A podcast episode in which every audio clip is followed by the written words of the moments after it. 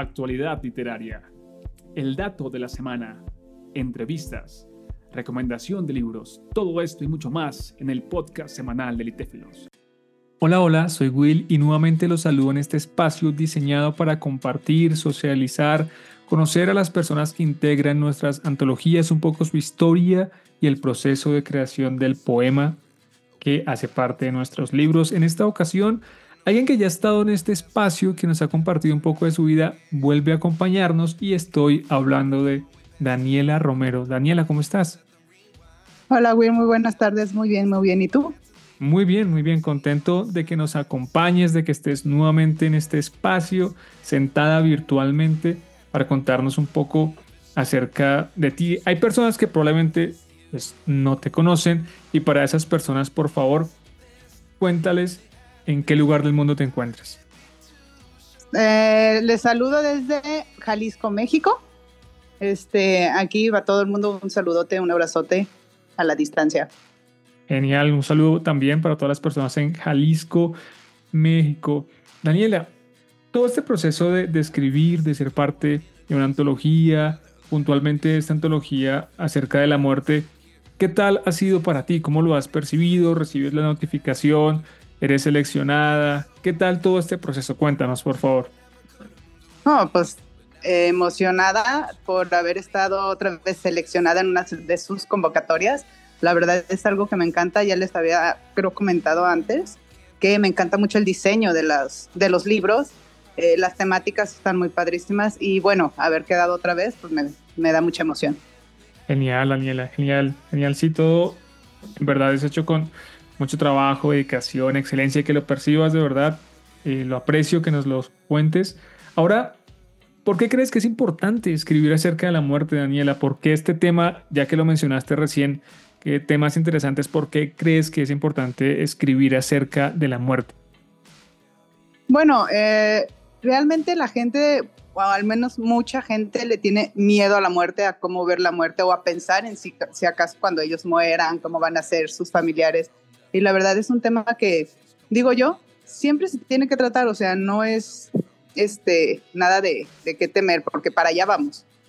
Entonces, es más que nada fijarse bien tu vida para pues, estar en paz cuando llegue la hora. Claro, claro, entiendo que es una forma también de, de enfrentar los miedos o de preguntarse qué es o qué ocurrirá. Bueno, tiene tantas posibilidades. Y tu poema titulado Yo y la muerte. Tú y la muerte. ¿Por qué tú y la muerte? ¿Por qué ese título, Daniela? Por lo mismo que, te mencioné, que yo sigo viviendo a veces, eh, tenemos como momentos muy trágicos donde decimos, ya, me rindo pero no, o sea, la muerte dice, no, ¿por qué? O sea, vive, vive, vive y no te alcanza la muerte por más que te pongas y te tienes que levantar y seguir con tu vida. Entonces es así como yo voy primero porque sigo viviendo, me sigo levantando y la muerte todavía no me alcanza. Ese es el, el tema del título, de hecho lo dice al final del poema, lo menciono. Claro. claro, hay una parte también del poema, dice, muchas veces la vi caminar por los pasillos de mi hogar con esa inmensidad digna de admirar, tan dulce e imponente a su vez, así es como la conocí desde la niñez. ¿Te refieres a algo en particular? Porque podría alguien leer y pensar que estuvo caminando en, tu casa por algo en particular, alguna situación, estuviste enferma o algo familiar o... Cuéntanos. Sí, eh, sí, de hecho yo desde que nací estaba prácticamente, según los doctores, que no iba a vivir mucho, vamos. Entonces era una niña muy enfermiza, este, vivía la mitad de, mi infancia, la vivía en el hospital, eh, internada, entonces era así como que estar entre enfermos en un hospital eh, y luego llegaba casi no podía hacer muchas cosas porque de chiquita pues era, tenía eh, diagnosticada, estaba diagnosticada con asma y muchos problemas respiratorios, todo eso. Entonces no me daban mucho mucho tiempo de vida. Así, así fue mi infancia. Tremendo, tremendo. Estar en esa situación desde la niñez, como entre comillas, en muchos casos cercana a la muerte, puede entre muchas posibilidades dejar dos. Una, que haya como un deseo de vivir, de decir, voy a superar esto. O la otra, de esconder, de tratar de estar protegida ¿cuál de esas dos eh, posibilidades mientras fuiste creciendo elegiste?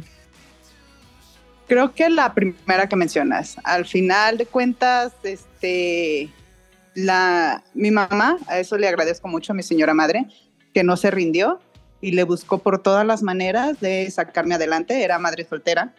Entonces, sí, sí, por ella más que nada, o sea, ella se gastó muchísimo en ese momento y yo seguí, o sea, me daban cinco años de vida y ya cuando cumplí 15 dije, miren, tengo 15, sigo viva.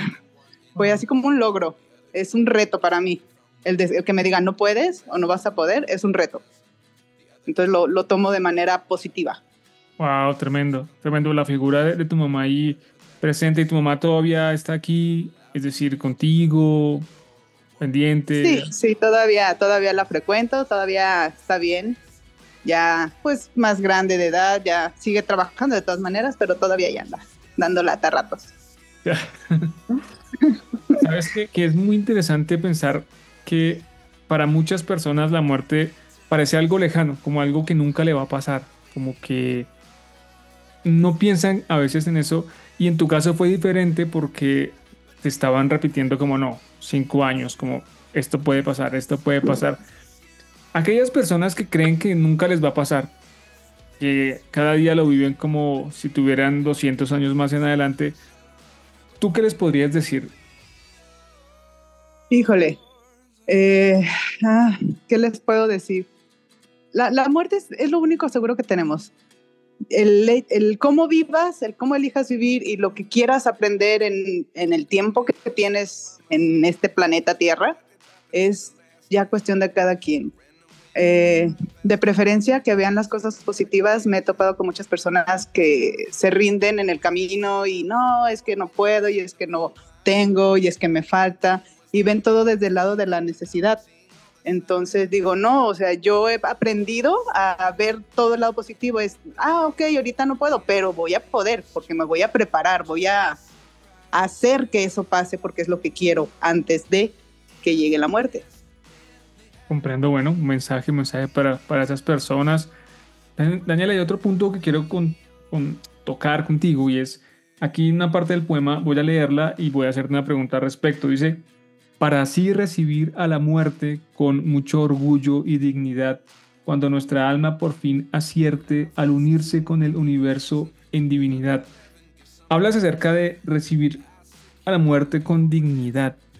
Respecto a eso, ah, hay una posibilidad que cada vez está más latente, se habla más del tema, aunque sigue siendo polémico, es la muerte digna. Es cuando una persona por diferentes circunstancias o de mucho dolor o dificultad médica, ah, elige eh, ya no estar más aquí, elige morir. ¿Qué opinas respecto a eso? Aquellas personas que por circunstancias muy complejas eligen, bueno, que se haga un procedimiento de muerte digna y no continuar más en este plano. Ah, bueno, es este es respetable, todas las opiniones son respetables, todos tenemos una manera de procesar eh, la información, lo que hacemos, nuestras vivencias de manera diferente, aunque sean similares entre personas. Y todo es respetable. Yo, yo respeto mucho a las personas que dicen, sabes que ya me cansé, estoy cansada, hasta aquí llegué. Es respetable, eh, es valor, o sea, decir, no manches, o sea, no es rendirse, es aceptar que ya estás cansado. Para mí nunca ha sido ver a esas personas débiles, es demasiado fuerte son demasiado fuertes. ¿Por qué? Porque tomaron una determinación para ellos. Y eso es, es de gran aplauso, la verdad. Mm, yo también en su momento llegué a pensar, sí, ¿sabes qué? Pues nos estaría mejor ya no seguir. Pero no, no sé, pasaron cosas y dije, no, todavía tengo mucho que aprender, no me quiero ir así. Y uno decide caminar, cada quien decide hasta dónde, este, a veces nos sorprende la muerte antes, pero igual es el tiempo que, que teníamos para aprender, no lo aprovechas y en alguna reencarnación vas a volver a, a tener chance de, de, hacer lo que tenías que hacer en ese momento. qué interesante y qué lindo lo que mencionas, porque en muchos casos, sí, cada quien elige hasta cuando, en muchos casos, no en todos, en muchos, en algunos, y hablas ahora de, de la reencarnación, esa, esa vertiente espiritual, de esa mirada de otras vidas. Ah, ¿Cómo llegas ahí? ¿Cómo es algo, no sé, en casa, una filosofía o llegas por otros caminos? Mm, fíjate que pues de leer o de investigar poquito, conocer personas, otras culturas, vas agarrando como que esas ideas y dices, oye, eso me gusta, me gusta esa ideología, el que pienses que una vida, o sea, esta vida no va a ser la única, tienes que repetir si no aprendiste bien y hacerlo mejor la siguiente vez. Esa idea me gusta, ¿por qué? Porque no, no hay un, no un límite, no hay un y ya es todo, ya perdiste o ganaste, no, siempre puedes hacerlo mejor. Hay otra oportunidad, siempre para adelante, siempre para adelante. No hay un, no hay nada que te frene más que tú mismo, vamos. Comprendo, es una, una forma que te ayuda a estar tranquila, a percibir mejor las circunstancias. Qué interesante. Así es. Oye, genial, genial. Bueno, Daniela, pues mira, yo agradezco que nos hayas compartido. Hoy hemos conversado un poco desde otras miradas, de otros temas, pero que tienen que ver con el poema. Y para ir cerrando, reforcemos este punto de aquellas personas que todavía no te siguen, que todavía eh, no se enteran de lo que tú haces. ¿Cómo apareces en redes sociales, Daniela? Claro, soy eh, acá en México, pues ya me conocen como Orquídea Negra. Mi Instagram es eh, Orquídea Negra-art. hago otras cositas de arte como pintura, escultura y pues ahí pueden checarle, echarle un vistazo. Buenísimo, sí, Orquídea Negra. Bueno, Daniela, muchas gracias por habernos acompañado en este espacio, por conversar y compartirnos un poco de ti. Gracias, gracias a ti y a todos los que escuchan. Estás muy bien. Chao, chao.